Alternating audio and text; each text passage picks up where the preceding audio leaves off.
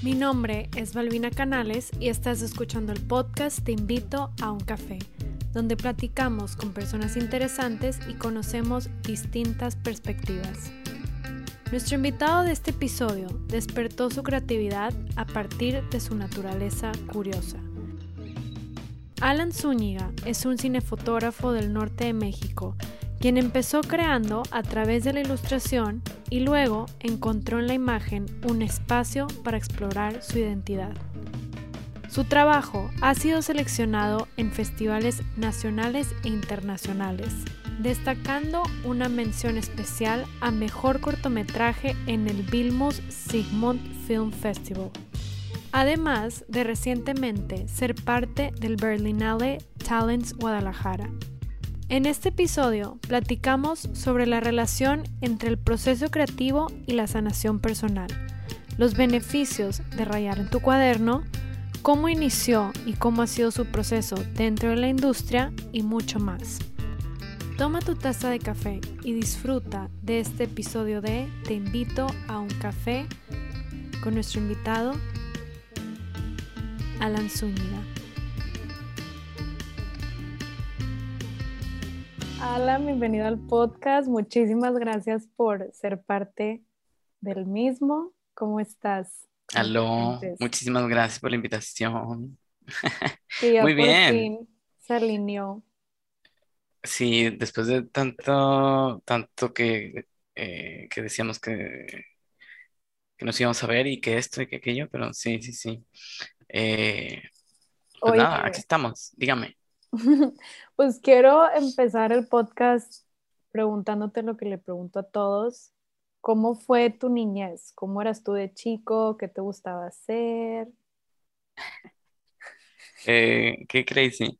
Eh, qué interesante y qué linda pregunta. Eh, ¿cómo era yo de niño? Muy parecido como soy ahorita. y no sé, yo era como muy, primero creo que fui muy solitario. Eh, o sea, yo aprendí como a, jugar solo, o sea, soy, no soy hijo único, pero mi hermana es como mucho mayor que yo, o sea, ella me lleva literal de que 20 años. Entonces, yo crecí eh, solito en mi casa, mis papás trabajaban y era muy curioso, o sea, súper, súper curioso. Era un, un niño que estaba como eh, buscando cada rincón de mi casa eh, para como, no sé, me encantaba, era un niño que hurgaba mucho, abría cajones, eh, sacaba cosas como que estaban guardadas y veía que era, y me la pasaba dibujando también. O sea, yo creo que el 98% de mi tiempo si no hacía esas otras cosas y si no como buscaba algo que hacer por mi cuenta, eh, estaba dibujando. O sea, estaba con un lápiz eh, y papel todo el tiempo. Eh, y pues nada, me ponía a dibujar lo que veía. Normalmente también veía mucha televisión. Entonces, todas las caricaturas que veía de pequeño me ponía a dibujarlas, ¿no? Em, y era muy preguntón, que esa es una de las cosas que de pronto le encontré ahí el hilo a los adultos eh, con cómo se comportaban los adultos y me parecía desde pequeño muy raro. Así como, no sé, yo preguntaba cosas como muy naturales que a mí me parecían como, ¿de ¿por qué esto? ¿Por qué aquello? Y empezaba a notar que los adultos mentían. Y de pequeño nunca me gustó eso. O sea, pero era, era muy preguntón, todo preguntaba. Eh, recuerdo que los adultos también un poco les molestaba eso, que los cansaba. Eh, ¿Qué más? Era muy in-house, o sea, como, sí, no era nada outdoors, o sea, no, era como, eh, sí, desarmaba cosas, armaba cosas, me destruía unas, me construía otras, sí, no sé, eh, o sea, era un poco imparable, no sé. Qué interesante porque me identifico contigo en eso de lo de ser curioso. Yo también siempre era súper preguntona de chiquita. Sí. Y bueno, también conmigo misma, de que... ¿por sí, qué esto? ¿Por qué? Porque, o sea, ajá, en mi cabeza era una constante. ¿Por qué? sí. ¿por qué aquello y por qué lo otro? Y luego como que, o sea, o con las respuestas que conseguías en tu cabeza, no sé, limitadas o conclusiones que sacabas tú, o las respuestas que conseguías del exterior, eh, luego como que buscabas más respuestas, o sea, ya tenías como una, una, una respuesta, pero luego esa respuesta la conjugabas con otra y había más porqués, entonces siento que por eso ahorita en mi adultez tengo mucha ansiedad, ¿no? Porque justo nunca terminé, nunca paré de preguntar y todo como que ya sigo preguntando, ¿no? ¿Por qué? ¿Por qué? ¿Por qué? ¿Por qué? Y es interminable, a veces es peligroso. Claro. Oye, y fuera del aire, una vez estábamos platicando que tú ahorita actualmente te dedicas a ser director de fotografía para videos. Sí. Pero también haces otras cosas y no estudiaste eso, estudiaste otra cosa. Entonces, ¿cómo llegaste? Que digo, esto tú ya me lo platicaste personalmente, pero ¿cómo llegaste a lo que actualmente ahorita te dedicas? Em, pues eh, originalmente digo, estudié diseño gráfico eh, y desde pequeño, eh, te digo, o sea, dibujaba mucho, ilustraba bastante y era como, o sea, de pequeño mi meta, mi sueño era trabajar para o colorista tal cual de historietas. O sea, ese era mi, mi sueño, ¿no? Después eh, conocí Pixar y mi sueño cambió a ser como concept artist para Pixar. Y, y, nada, después fue como que, bueno, me hice diseñador ya está, estoy diseño. Eh, pero como que el cine siempre estuvo ahí, o sea, no sé, era algo que, o sea, las películas siempre te marcan de alguna forma, ¿no? O sea, siempre quería, quería hacer cine, pero, ah, o sea, llegué a la cinefoto por, yo quería dirigir, o sea, yo quería trabajar en cine, o sea, yo quería, no sé cómo, pero ya sea dirigir, o sea, lo primero que yo pensaba que para hacer una película solamente existía el puesto de director. Entonces dije, pues yo quiero hacer ese. Y más porque mediáticamente es como el más mencionado, ¿no? Es que el director eh, de este tipo de cine, de estas películas, tal, ¿no? Entonces, eh, pues es lo que te vende los medios, ¿no? Entonces yo quería ser director. Em, y de pronto, eh, trabajando cerca del TEC, conocí a esta persona que estaba dando cursos. como básicos introductorios al cine eh, y del lenguaje cinematográfico y me metí eh, a, uno de esos. Es que, bueno, la historia es más larga, me estoy saltando pasos, pero bueno, eh, en, en, ese curso conocí a Luis Canedo, un gran amigo que él es director, ahorita radica en Bolivia. Él como que me vio cierta curiosidad justo con, con la foto, ¿no? O sea, y, y, más como habilidad en la imagen tal cual, ¿no? Que para mí se me dificulta un poco escribir. Eh, entonces me dice, no, no, es que como que tú traes algo, cierta habilidad para la cinefotografía. Fue la primera vez que conocí o, que, que, había un puesto particular, ¿no? Como existe un individuo que se encarga de meramente la cámara y la imagen, ¿no? Entonces se me voló la cabeza y fui que, oh, wow, o sea, claro que sí. Para esto, eh, yo ya me había dedicado varios años a, a, la fotografía tal cual, pero en social, eh, en, bodas tal cual. Y también ahí un gran amigo, o sea, mi jefe con el que trabajaba, o sea, bueno, las dos personas que eran como mis jefes, eh, pues me enseñaron mucho como de, video, me enseñaron a editar, me enseñaron los softwares y, y hablamos mucho de cine, ¿no? También como que trataban de meter cierto lenguaje de cine como en las producciones que hacían, digo, al final eran bodas, pero pues fue como poco a poco este acercamiento a la imagen, ¿no? Después de estas como dos principales experiencias, me fui a hacer, a estudiar a, a Los Ángeles, a la New York Film, y también era un curso de realización y conocí muy buenos amigos, todos ellos nos dijeron, pues me fotografías mi corto final, me fotografías mi corto final. Y yo, oh, claro que sí, claro que sí. Y, nada, regresé a Monterrey como con esta ya, como, pues no siendo EP, ¿no? Pero ya muy claro qué quería hacer. O sea, ya había nacido un Alan cinefotógrafo, supongo, a través como de todo ese proceso. A mí lo que es más interesante, que eso lo platicamos también fuera del aire, es como cuando tomas esa decisión consciente oh, sí. de, ok, me voy a concentrar voy a poner mi energía en esto. Que creo que hemos tú y yo platicado que sí. sí, de cierta manera es importante como enfocarte en una sola cosa y no tienes que necesariamente dejar a un lado tus otras pasiones como lo que para ti es el dibujo, haces la corrección de color, este, el diseño gráfico, pero ¿cómo te impactó el tú tomar esa decisión consciente? Uf, eh, es, muy extraño. Es muy extraño porque yo soy muy como abrupto. Bueno, no lo sé. Eh, soy, soy muy extremista, tampoco me gusta decirlo, ¿no? Polarizado. Podría ser como... Pero es que sí, sí me acuerdo que me platicaste que fue como un día que dijiste, ok, ya, esto, y de la nada fue como energéticamente todo cambió. ¿Cómo fue? Sí, totalmente. O sea, yo, o sea, justo lo que acabas de decir, yo eh, digo, habiendo estudiado diseño, pues ilustro, dibujo, eh, sé de diseño editorial, sé como de branding, eh, todo lo de Photoshop y foto social, etcétera, ¿no? O sea, sí, así, he hecho incluso hasta motion graphics, eh, algo de animación. Eh, y recuerdo que una vez eh, estaba en este trabajo justo de fotografía social y me dice mi jefe, un gran amigo, Jesús Lara, eh, habíamos terminado una boda y era madrugada y, y, estábamos guardando el equipo y yo como muy entusiasmado le estaba platicando ciertos planes que tenía con varios proyectos. O sea, no era un proyecto, era como, no sé, varios.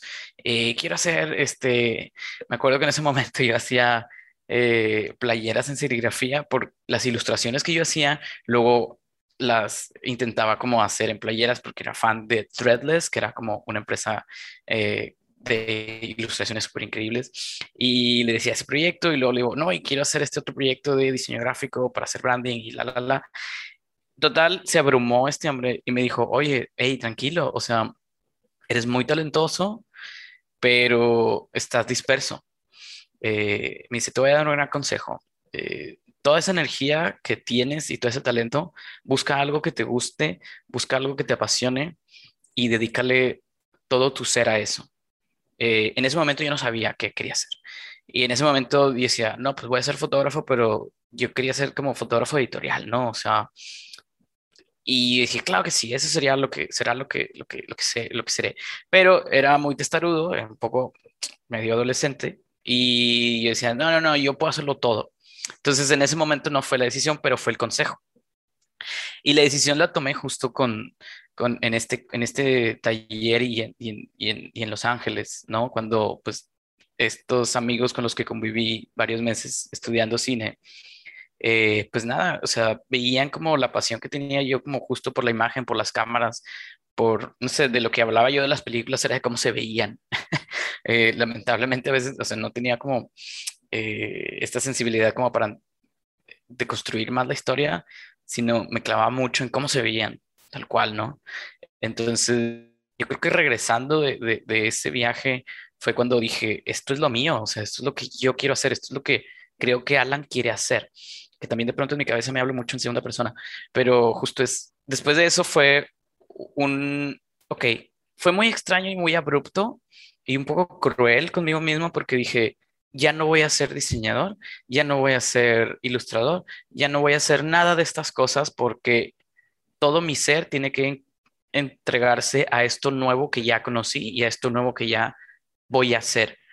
Porque definitivamente todo esto se, unió para que Alan fuera esto. Y ahí fue como que, claro, o sea, hice como una recopilación en mi cabeza de, claro, tengo habilidad para esto, tengo habilidad para esto otro, eh, todo el diseño lo voy a como a, utilizar y todos mis conocimientos en esto. Entonces, no tiene por qué salir mal y me encanta y quiero hacerlo. Y sí, fue como una transformación muy extraña de todo lo demás de Alan ya no existe, ahora va a existir Alan que pareciera que el destino le dijo que, que tenía que ser fotógrafo, ¿no? Cinefotógrafo. Y nada, sí, de plano ahí como que cambias tu chip, cambias tus metas, cambias cómo ves el mundo y te obsesionas. Bueno, al menos yo soy así, ¿no? Me obsesiono y me clavo y, y todo como que lo quiero ver desde esa forma.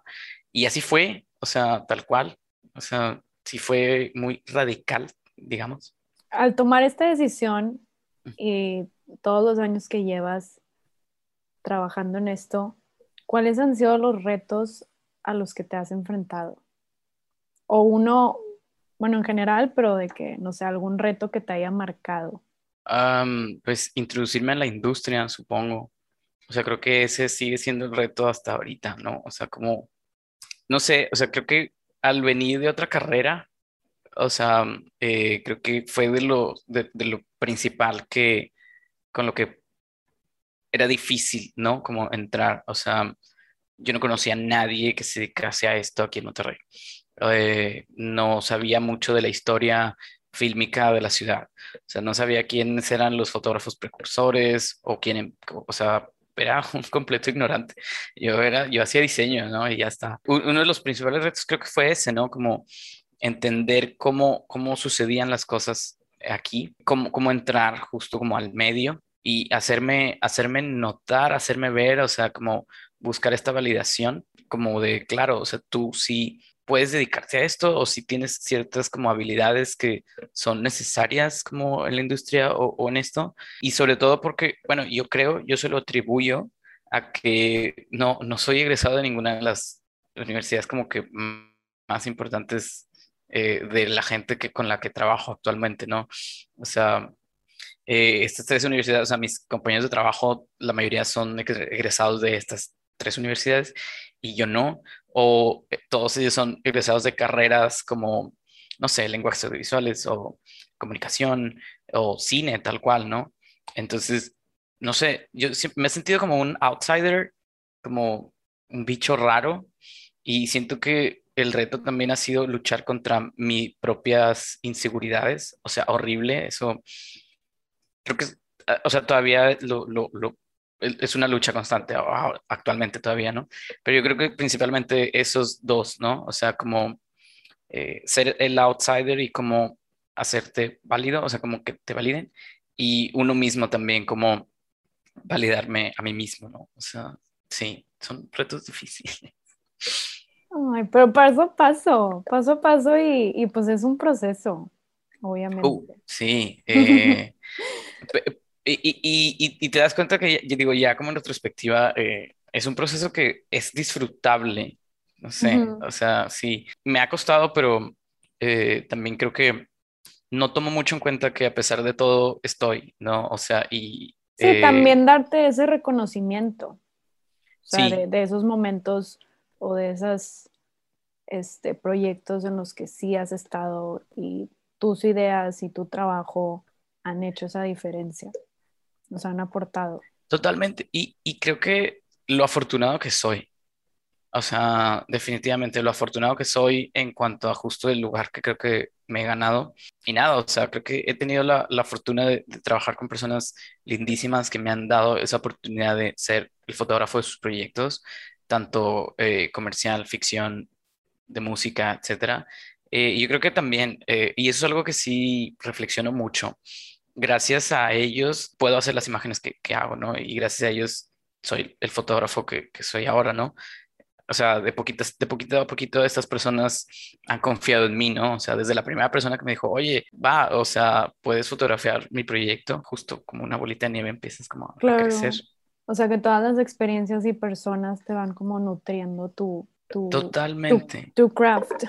Y, y, y, fíjate que es algo de lo que de pronto a mí me encanta de, este trabajo, de este oficio, es, y de las cosas que más disfruto es aprender sobre todo de los y las directoras eh, que, que, me enseñan, o sea, de ellos es donde, de, de, de quien aprendo más, o sea, porque tienen ciertas referencias, tienen otro bagaje, tienen una perspectiva muy particular del mundo, tienen una perspectiva muy particular del proyecto, cómo lo ven, cómo lo quieren hacer, eh, eh, entre que justo luego también te, dan la oportunidad de que tú seas parte de eso y cómo mi, contexto y mi bagaje también les aporta justo a su, a su visión.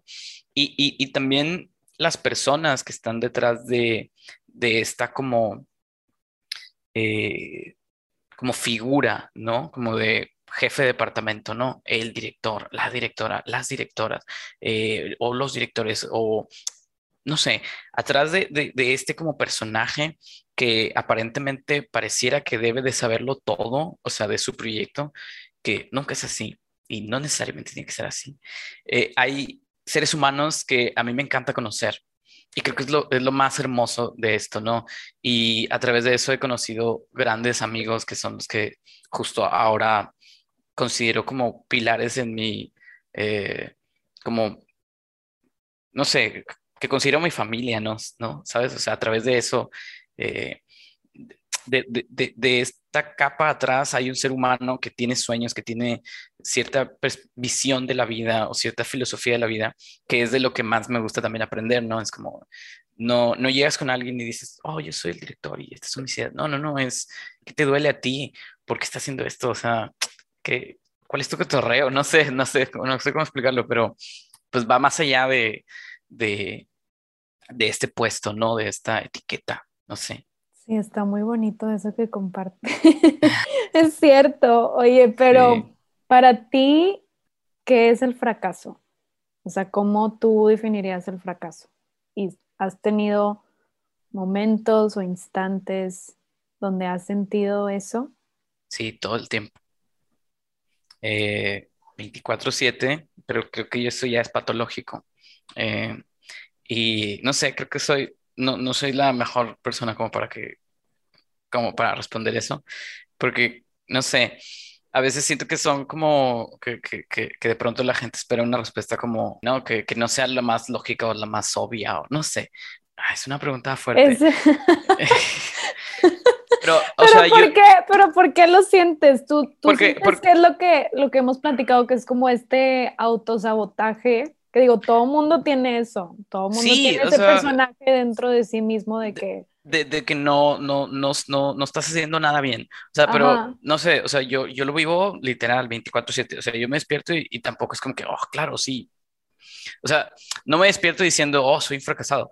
Pero es, un, es una duda constante en donde dices tú, esto lo hice bien, chale, tal vez ya fracasé, ¿sabes? O sea, ¿qué es el fracaso? Yo creo que no, sabría responderte, o sea, porque, o sea, o sea, no, no me gustaría como llamarle fracasado a alguien que tal vez está como pasando cosas difíciles en su vida, o sea, y, yo creo que la gente asume al fracaso es no conseguiste tus sueños o no conseguiste la casa de tu vida, no conseguiste el amor de tu vida, no conseguiste eh, tu, tu, tu trabajo de sueño, ¿no? O sea, yo creo que eso es lo que la gente como cree que es fracasar, ¿no? No conseguir lo que tú quieres. Y, y yo creo que fracasar, no sé, o sea, no, no lo podría decir, ¿no? O sea, porque creo que el fracaso es el que cada quien, el fracaso más feo es el que cada quien decida que es para ellos mismos, ¿no? O sea, o sea, yo, para mis amigos, tal cual, bueno, no amigos, fíjate, interesante, mira. Eh, para mis ex compañeros de preparatoria, yo creo que yo soy el, el peor fracaso del mundo. ¿Por qué? porque, no, porque no te dedicaste a full a diseño gráfico.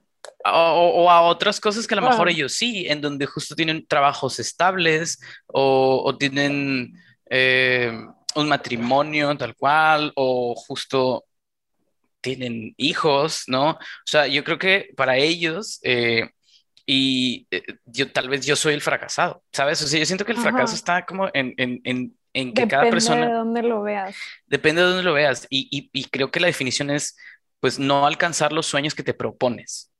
Pero para mí, pues, no, o sea, no es el caso. O sea, yo soy un fracasado solo porque, no sé, en mi cabeza está ahí un monstruo que me dice, oye, ¿sabes qué? Tal vez estás muy chaparrito y, eres un fracasado por eso, porque el mundo está hecho para los altos. no sé, pero es un, es un, es algo, son cosas que tengo que trabajar, que, que, trabajar, pero sé que eso no es un fracaso, ¿no? O sea, sé que a veces un día me puedo despertar, ah, soy un fracasado porque, no sé, no me dieron el proyecto que tal vez estaba esperando, que tal vez fuese una oportunidad para dar el salto al siguiente nivel como cinefotógrafo. Y ya, me, me califiqué como fracasado durante la mitad del día de pronto tengo un fallo eh, en algún proyecto y sí, soy fracasado. O sea, te digo, soy muy extremista, que a lo mejor un fallo solo no lo veo como un fallo, sino lo veo como una catástrofe. Ya. Ya, pero eso son como en instantes, pero el otro lado, el polo opuesto, el éxito, también sientes que es como depende de cada quien, cómo lo defina, o tú para ti, ¿qué es el éxito? Eh, uy, ahí sí creo que, también creo que depende de cada quien, ¿no? O sea, para muchas personas, personalmente creo que, lamentablemente, eh, creo que el que un proyecto les deje una cierta cantidad de dinero, están siendo súper exitosos. Eh, porque luego se lo presumen a sus familias y sus familias están orgullosos de ellos porque a lo mejor tienen el mismo, como la perspectiva de, oh, claro que sí, mi sobrino está ganando tanto dinero, claro, es exitoso, sí. Eh, pero yo creo que ahí sí creo que puedo tener una respuesta un poco más clara. Eh, para mí el éxito ahorita yo creo que es eh, conocerme, de, conocerme más y de la mejor manera. Para mí ahorita en los últimos años creo que ese ha sido mi mejor éxito, o sea, mi más grande éxito, el poder permitirme conocerme y creo que es encontrar cierta estabilidad emocional. O sea, y yo creo que yo estoy siendo exitoso meramente por, por, por, por buscar ese camino de, a ver, es que ahorita no me importa como nada de lo que la gente ahorita esté buscando, no me interesa eh, ni fama, ni dinero, ni absolutamente nada de eso. O sea, me parece súper secundario. Que por, que por cierto, un como paréntesis y opinión personal, y es algo que es como un statement mío, y que luego mucha gente me regaña porque me dice, es que no declares eso al mundo, no le declares eso al universo, porque luego no te va a pasar nada. Yo, no, no sé, no me interesa, pero para mí el dinero es una de las cosas que más aborrezco en la vida. O sea, es como que no me interesa, no hago mi, no vivo por dinero, o sea, no hago las cosas por dinero. Entonces, mi mayor éxito justo yo creo que es si yo estoy emocionalmente estable o si yo estoy lográndome conocer, ya la libre. y, y, ya es como un gran, pues no sé, un gran paso para mí y ya, o sea, suceso, sí, o sea, bien, aplauso para mí, no sé, un poco eso. Adentrándonos más al proceso creativo, ¿Tú has tenido bloqueos creativos? Y si sí, ¿cómo los has sobrellevado? Eh, el bloqueo del escritor, ¿no? Eh, pues no sé, eh, sí, todo el tiempo, también todo el tiempo. pero, ¿sabes qué? Yo creo que he aprendido que si estás deprimido, o sea, sí, no sé, muchas personas creo que creen que al estar deprimidos, eh, o sea, necesito estar deprimido para poder crear, ¿no? O, no sé, como que encuentran cierta comodidad en un cierto estado de ánimo eh, en donde es donde mejor se sienten a gusto creando, ¿no? Y a mí me ha pasado de todo, ¿no? O sea, de pronto me siento muy feliz y, y no sé qué hacer, ¿no? O o luego tengo todo como para crear y no hago nada. Siento que hacía más por mi cuenta, o sea, tenía como proyectos personales que, que, justo le dedicaba el tiempo. Hacía mucha foto fija, hacía mucho retrato, eh, perdón, que justo yo mismo buscaba la manera de, de hacer, ¿no?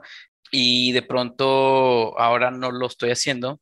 Hubo un momento en donde yo bloqueé mucho, muchas de mis habilidades porque solamente te digo, así como tuve esta decisión consciente de voy a ser cinefotógrafo y ya, eh, como que anulé ciertas habilidades y me anulé a mí. Eh, como por ejemplo dije, no, ya no voy a dibujar, porque eso era otro Alan, Alan de otra época. Alan, eh, el Alan de ahora es meramente un cinefotógrafo, ¿no?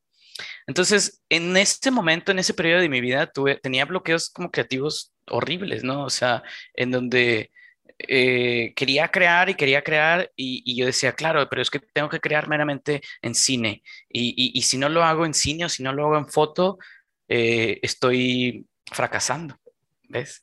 Eh, entonces, eran bloqueos creativos horribles, ¿no? Y recientemente,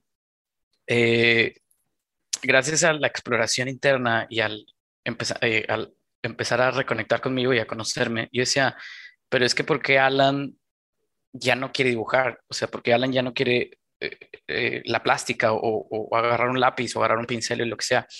O sea, pero si eso le causaba como mucha satisfacción a Alan de pequeño, ¿no? Y de adolescente. y era una manera que Alan podía conectar consigo mismo y con el mundo, expresarse, desahogarse, meditar, etc.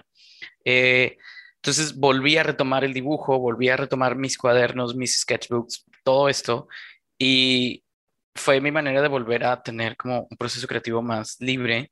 Eh, y después, pues, no necesariamente estaba creando como en foto, no necesariamente estaba creando como en cine o, cine fotografía, pero estaba creando al, menos, ¿no? Y yo creo que eh, eso es mucho de mi proceso creativo. Mi proceso creativo es más con un papel y un lápiz a, a no sé, es, es, la cosa como más orgánica que yo veo. Y eso luego lo traduzco a foto y, y me es muy natural y, y, ya está, ¿no? O sea, pero... Y luego también, digo, hay, hay, hay como momentos en donde justo no puedo crear porque estoy siendo, me estoy lacerando emocionalmente, en donde digo, ah, soy fracasado, ay, ¿yo para qué? otras personas son más creativas, son geniales, yo no soy nadie, yo por qué, tal, tal, tal. Y obviamente eso lo que estás haciendo es limitándote a, a, justo expresarte con lo que sea. Y, y, me he dado cuenta que, eh, pues, puedes ser creativo con lo que tú quieras, ¿no? O sea, no, no, tiene, no tiene que haber una manera de ser creativo. De pronto luego la gente cree que tienes que ser creativo como estos grandes artistas que, que de pronto rápido tienen una, una pieza y una obra y, y no es así. El proceso creativo es es como el proceso de sanar emocionalmente. Es, es o sea, no es lineal, es, es subes, bajas, súper bajas o súper subes y, y, desechas y vuelves a, crear y, luego lo, lo, lo, pones a un lado y, y, lo retomas después. O sea, es un caos.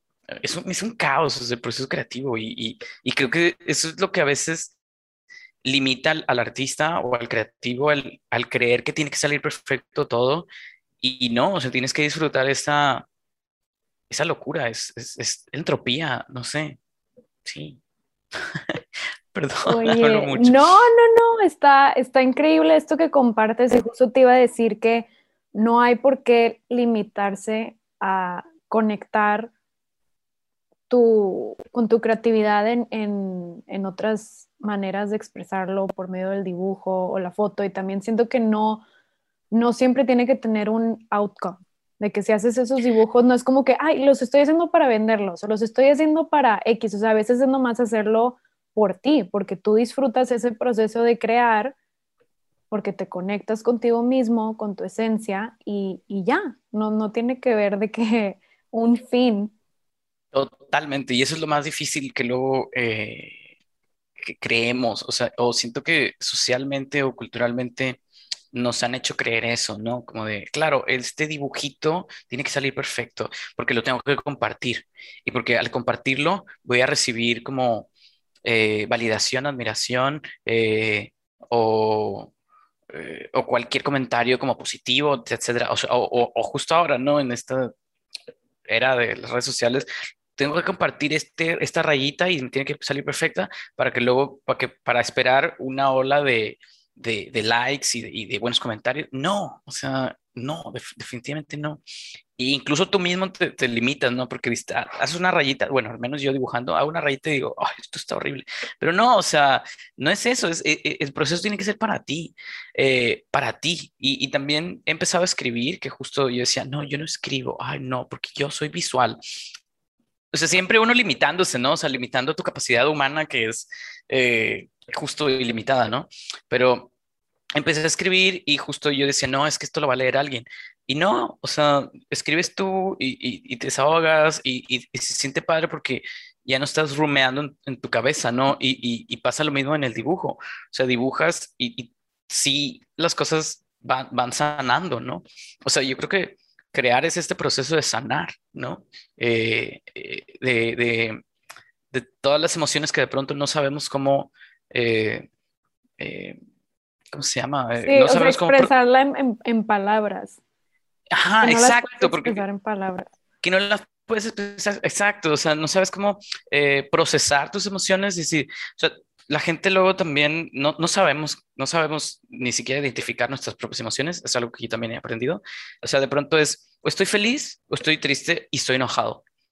Son, ese triángulo es la gente en lo que engloba sus emociones. ¿Qué onda? ¿Cómo estás? Muy bien. ¿Qué onda? ¿Cómo estás? Ah, estoy súper enojado. ¿Qué onda? ¿Cómo estás? Estoy súper triste. Y ya.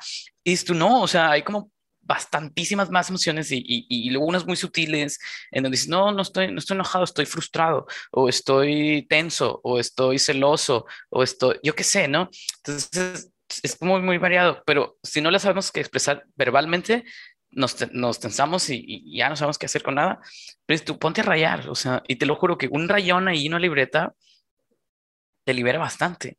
Y no es nada, es un rayón. Y ese rayón luego le pones colorcitos y cosas y ya estás creando. O sea, ya estás dándole una salida a tus emociones. Y eso, quieras o no, es parte de un proceso creativo. O sea, eh, está esta, esta película que soy súper fan y súper, súper, súper, súper fan. Eh, The Sound of Metal, eh, que creo que es una película súper terapéutica, en donde justo en, una parte de la película eh, le dan a nuestro personaje principal una libreta y le dices tú, te vas a sentar de tal hora a tal hora del día a escribir. Si no importa si no se entiende, no importa si no se lee, no importa nada, tú escribe, escribe. Y, y fíjate que eso fue una gran enseñanza para mí. Eh, y, y, puede ser escribir, puede ser eh, dibujar, puede ser rayar, puede ser, yo qué sé, bailar, moverte, limpiar, o sea, no sé, algo, pero si tú conscientemente lo haces como para sacar algo de tus emociones, para mí eso también es un proceso creativo, ¿no? No sé. Claro. Oye, y, y en este proceso, tú tienes un ritual de que, por ejemplo, si estás dibujando, te gusta prender un incienso, velitas, o, o no sé si estás en el set y ya vas a grabar, tienes algún ritual tuyo personal. Eh, fíjate que no lo sé. O sea, creo que nunca me he puesto como a conscientemente pensar eso. Pero, por ejemplo, en set, en set no. O sea, en set es, de las cosas que creo que más disfruto hacer y más es donde más disfruto estar. Y particularmente para mí estar en set es, es, es donde mi mente está tan en el presente, que eso es bien importante. Eh, está tan en el presente, entonces estoy tan mindful y para mí estar en el set es estar meditando todas las horas que dura el rodaje porque no estoy pensando en mañana, ni estoy pensando en mi pasado, ni en todas mis tragedias emocionales del pasado, ni en todas las frustraciones como ansiosas del futuro. O sea, para mí estar en set es, no sé, si alguien... Fluir, siento que es fluir y estar en el momento. Literalmente se me puso la piel chinita. con lo que estabas diciendo. Es que justo, justo, que, y, y, es bien interesante porque conectaste con lo que te estoy diciendo y creo que lo entendiste perfectamente, ¿no? O sea, pero es eso, o sea, y es algo que yo luego no entendía. Yo decía, es que a mí me encanta estar en set, o sea, porque le decía a mi terapeuta, es que mi, mi, mente está como muy ocupada en qué, en qué voy a resolver y que si la cámara, que si el cuadro, que si la luz, que si esto, eh, o, o, o, o componiendo eh, o, estando dirigiendo como a los staff o hablando con el director, ¿cómo se va a resolver esto?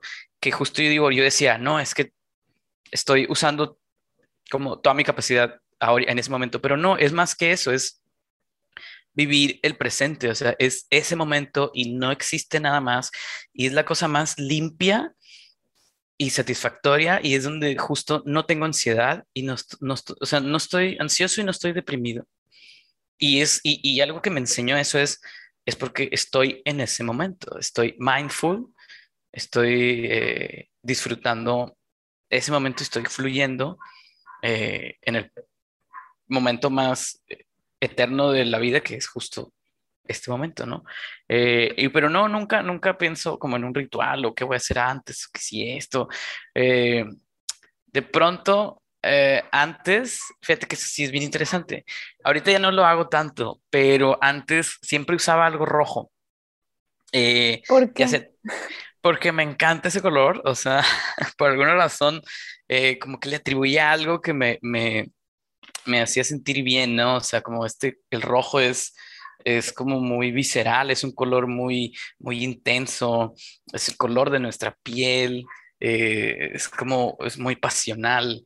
Eh, no sé, el rojo siempre me ha, me atraído mucho. Entonces, hubo un momento, hubo unos años en donde justo iba al set y siempre traía o tenis rojos o, eh, o una gorra, una pulsera, no sé, no, bueno, pulseras no, pero sí, sí, mi, mi reloj traía un relojito, eh, pero siempre trataba de tener algo rojo en set. Em, entonces, no sé, no sé si eso es un ritual o cierta superstición o lo que sea, o un gusto, pero hacía eso. Em, y luego como en, ya aquí en mi casa, eh, pues nada, creo que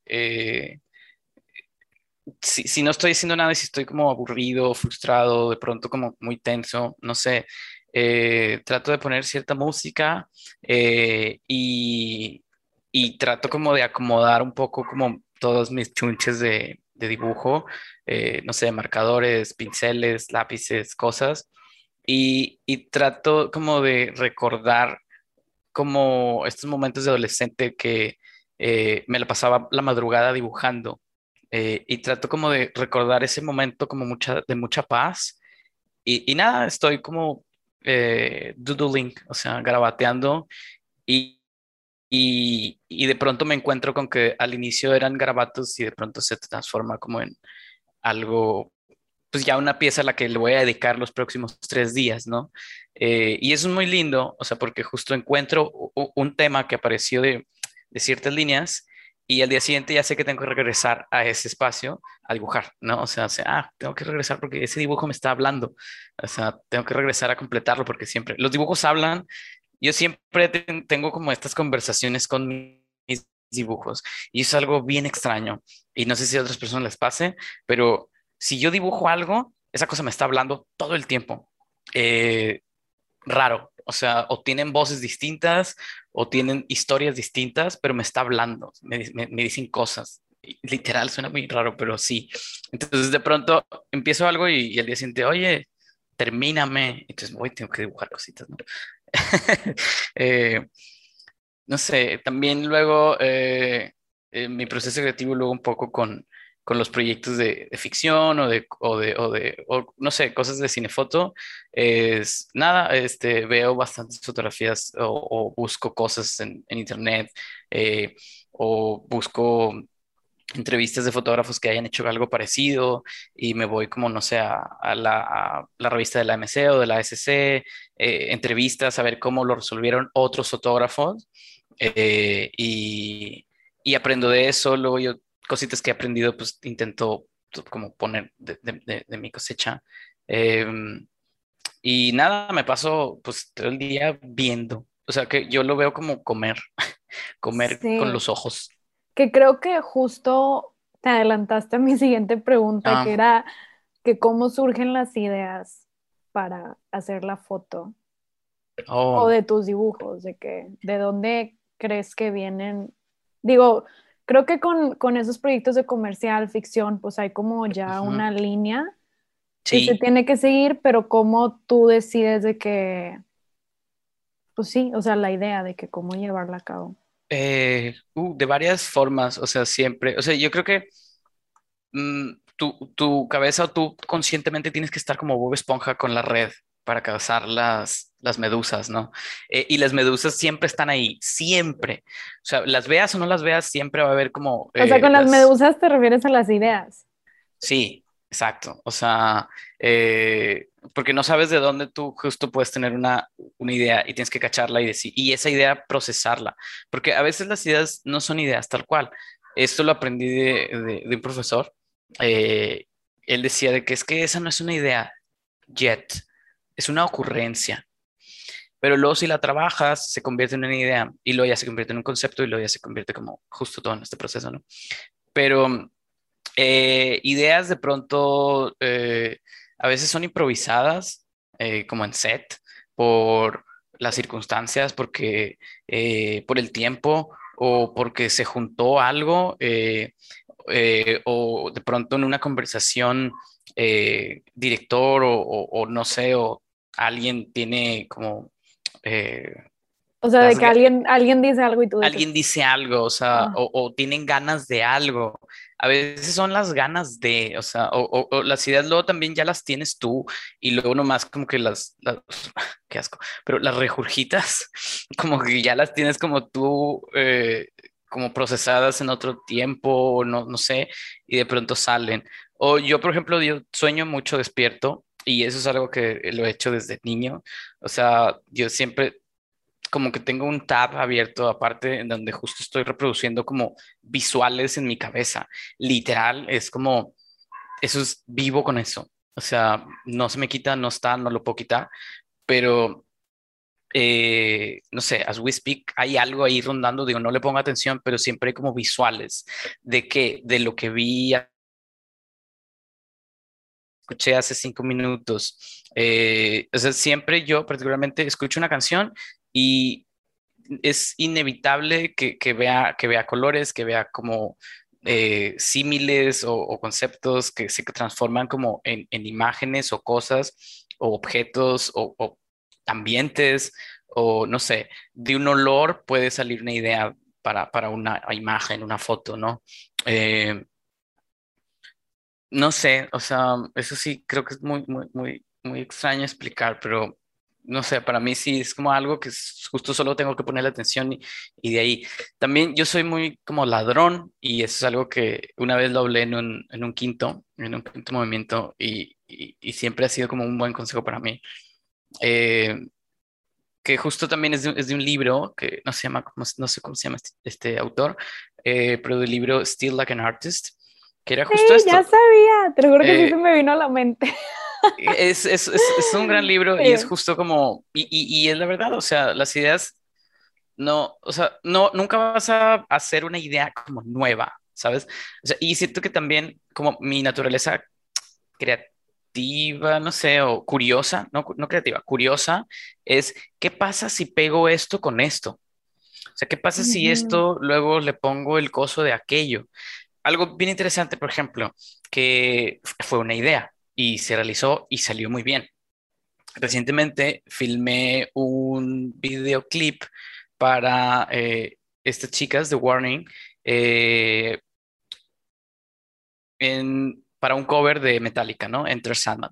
Y de pronto era como que, ¿qué es? Pues es, es, son playbacks, son tres chicas, una batería, eh, un bajo este, y guitarra, ¿no? Entonces la locación, eh, todos los elementos, o sea, se van juntando en mi cabeza eh, y, y, de pronto ciertas limitaciones técnicas también se van juntando, eh, en donde justo luego tengo que resolverlo, ¿no? O sea, tengo que como presentar una, una visión o, o un, un, concepto visual, estético, ¿no? Y, de pronto recordé un par de videos, por ejemplo, un, video de Guns N' Roses que me gusta mucho. Eh, o ciertas otras como referencias que ya tenía en mi cabeza que había visto, estoy seguro, y propuse un, un lente 10 eh, milímetros, que es como un gran angular, como súper deformado, que veías todo, eh, porque justo la locación daba, eh, o sea, yo quería ver toda la locación. Entonces, esa idea, o sea, todo eso se, se, se fue como un, claro, tal vez si usamos este lente se vería interesante. Y resultó que esa fue una buena idea, ¿no? O sea, y así, o sea, te digo, son como cositas que vas como agarrando y las pegas y voilà, se convirtió en una buena idea, ¿no? Sí, pero sí, sí entiendo eso que explicas, que es como, sí puede haber ideas 100% originales, pero siempre agarras la inspiración de otras ideas que ya existen y lo que va a ser tu idea original es cómo acomodas o como tú dices, cómo pegas todos los elementos para crear como algo nuevo. Pero totalmente. Son cosas y, que ya. Totalmente. y eso nuevo, o puede ser no tan nuevo, o puede ser muy nuevo, pero justo, o sea, siempre tienes esas referencias. Pues te digo, tienes que estar como con una red ahí. Es esto, y esto, y esto, y todo lo metes como que en, esta bolsita, y luego tú mismo lo, lo ordenas, lo pegas y. Sí, sí, sí, sí, tal cual. O sea, es, una, es un caldo, es una amalgama ahí y mm, está rico, muy bien, esto va a funcionar, esto va a estar sabroso, sí. es, es, un caos también, siempre, sí. Ahora vamos a pasar a esta sección de preguntas random. Aquí yo tengo varios ah, papelitos. muy divertido. Quiero que saques varios. No, no sé. No, voy, a, voy a sacar, son tres. Pero a ver, Oh, nice. a ver, la primera pregunta es, ¿eres bueno diciendo perdón? O sea, perdonando. Es distinto. ¿Pidiendo perdón o perdonando? Pues la pregunta es diciendo perdón. O sea, en inglés sería como saying I'm sorry. O sea, que si tú hiciste un error, Ah, como que admitiendo que Trato de- un error. sí, o sea, trato de... em, sí, trato de, de justo saber, o sea, identificar qué diablos, sí. O sea, y sabes, si si la regué o, o si no estuve bien. ¿Y sabes por qué? Porque me da mucha pena. O sea, entonces para mí es como, dude, o sea, qué, qué pena, eh, no sé, o sea, haber, haber hecho eso o, o justo, so- sobre todo como con las ideas, eso es bien importante y sobre todo con las colaboraciones creativas eh, y, y- y no se diga como en las relaciones interpersonales, ¿no? Sobre todo, creativamente es un, va, o sea, ok, lo siento, creo que estuve mal ahí o o no sé, no debí de haber hecho eso, o no sé. Pero sí, o sea, sí trato de hacerlo. Creo que sí podría decir que soy, pues no sé, bueno, porque me da mucha pena. O sea, me da mucha pena estar en este estado de incomodidad en donde sabes que la otra persona o lo dañaste o lo hiciste sentir como mal o, o, o sabes que tú estás mal en algo, ¿no? Y, y como que a mí no me gusta como vivir con eso, entonces como que, chale, sí, pues sí, perdón, o sea, y, y no sé, de pronto sí pido perdón de más porque es como que, oye, pero perdóname, o sea, neta, o sea, no, no sé, me incomoda que la otra persona esté pensando algo mal de mí o que crea que justo yo soy, eh, pues, un canalla o un algo o, o un menso o un- no sé, entonces, sí, trato de, sí. Describe una obra de arte que te gusta y por qué te gusta. No, no. ¿Cómo que no? Porque justo luego, o sea, es bien difícil como tener una como en la cabeza y, lo, y estoy seguro que mañana, el día siguiente, en 10 días, dije, "Uy, vaya a decir, chale, esa, esa, esa igual y no. Em, O una que te haya impactado o que te digo, tengas como muy presente en tu mente. Y con obra de arte no tiene que ser de que una pintura puede sí, una ser pintura, ajá. cualquier cosa. Eh, ay, no sé, no sé, no sé la autora, no sé la autora de la pieza. Eh, lamentablemente, qué pena, qué pena, qué pena, qué pena. Pero eh, título universitario o algo así se llama la pieza. eh, es un, es un avioncito. eh, esta chica hizo un avión de papel con su título universitario del Instituto Tecnológico de Monterrey. Es como para mí un discurso fuertísimo y un discurso en el que yo creo, o sea, define como mi, mi, filosofía un poco de, o sea, y también un poco crítica, ¿sabes? O sea, pero justo, creo que, digo, ahorita que rápido se me vino a la mente algo así, no sé por qué, pero sí, eh, título universitario o avión de papel o avión de papel de título universitario, no sé, pero sí, es un avioncito hecho de su título, o sea, no le sacó copia, no es una nada, o sea, es su título tal cual, lo agarró, lo hizo un avioncito de papel y esa es la pieza. Me pareció fuertísimo, y, o sea, wow, sí. Sí. Wow, pues sí, lo, Y, y es lo como muy fácil, ¿mande? No, que después buscamos de que cuál es el nombre de la de la autora. Sí, ah, sí, me da mucha pena del- de la autora y no sé si es regia o, o- porque no sé si de- es de otro campus, eh, o si- no sé si es Ciudad de México o de Puebla, pero no sé, o sea, mi admiración realmente para, para, para ella y, y su pieza, sí. Oye, y la última pregunta de esta sección es, ¿qué te atrae más? ¿Una vida de nómada o una vida asentada? O sea, de que, que estés en constante movimiento o tener esa estabilidad. Sea cual sea la definición de estabilidad. Estabilidad, sí.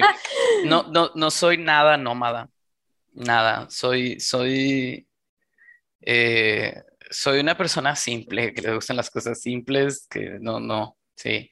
Eh, no, no quiero decir como justo esta estabilidad, pero recientemente como en estas reflexiones eh, eh, y introspecciones, no sé, sobre quiénes somos, de dónde venimos y justo hacia dónde vamos y tal, eh, hablaba con un amigo acerca justo de las vidas pasadas y él me decía que,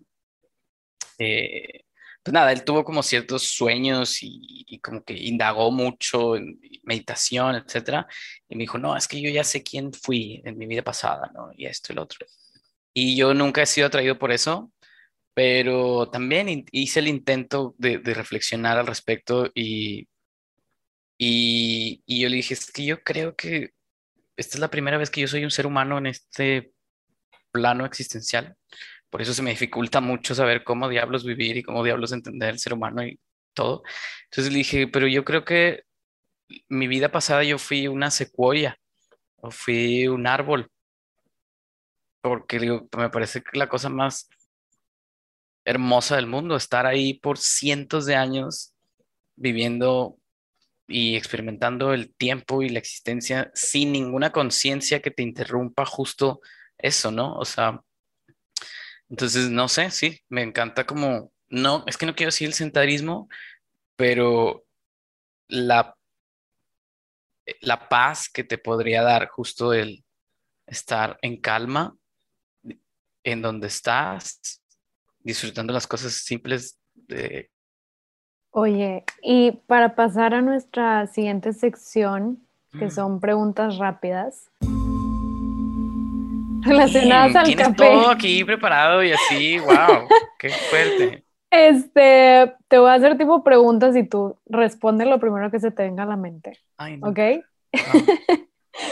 lugar ideal para tomar el café. Si te dejaron un lugar para tomar tu café, ¿cuál sería? Una cabaña, no sé, sí, como algo acogedor, una habitación acogedora eh, con frío y una fogata, supongo. ¿Con quién, vivo o muerto, tomarías tu café? O sea, ¿en compañía de quién te gustaría tomar ese café? Damn. Ah. me da risa que no sé si tipo estás en pausa silencio o si se está congelando. No, no. no definitivamente aquí estoy. wow. Eh, mm,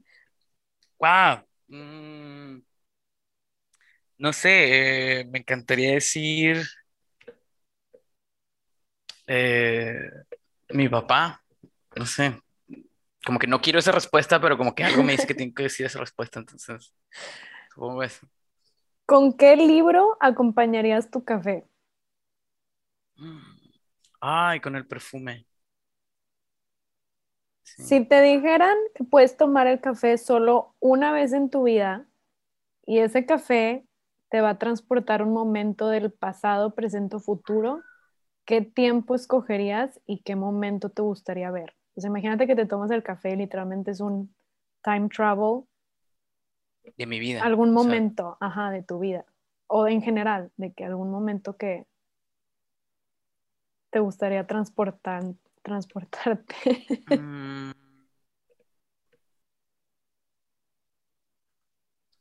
Eh, hace 2018, julio 2018.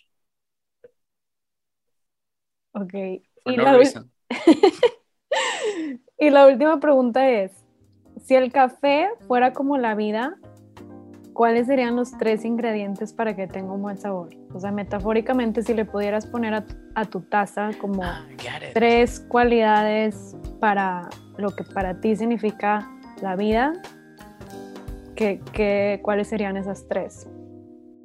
Sabiduría, amor y arte. Ok, muy bien. muy bien. No sé si nos quieras compartir para las personas que escuchen el podcast, dónde pueden conocer más de tu trabajo, este, o si quieren colaborar contigo, como dónde pueden encontrarte virtualmente. virtualmente en las redes sociales. Sí. Eh, pues en Instagram estoy como Zúñiga-Alan. Eh, mi correo es alan arroba alansuniga.mx con n. Y ya digo, creo que ahí son dos como, o sea, como muy straightforward lugarcitos en donde me pueden como contactar. Y pues nada, o sea, mi página alansuniga.mx. Muchísimas gracias por ser parte No, muchísimas gracias a ti. Eh, muchas gracias por la invitación. Estuvo súper divertido. Muchas gracias por escuchar Te invito a un café podcast. Y no te olvides de calificar, comentar y suscribirte a nuestro podcast en Spreaker, Spotify y Apple Podcast.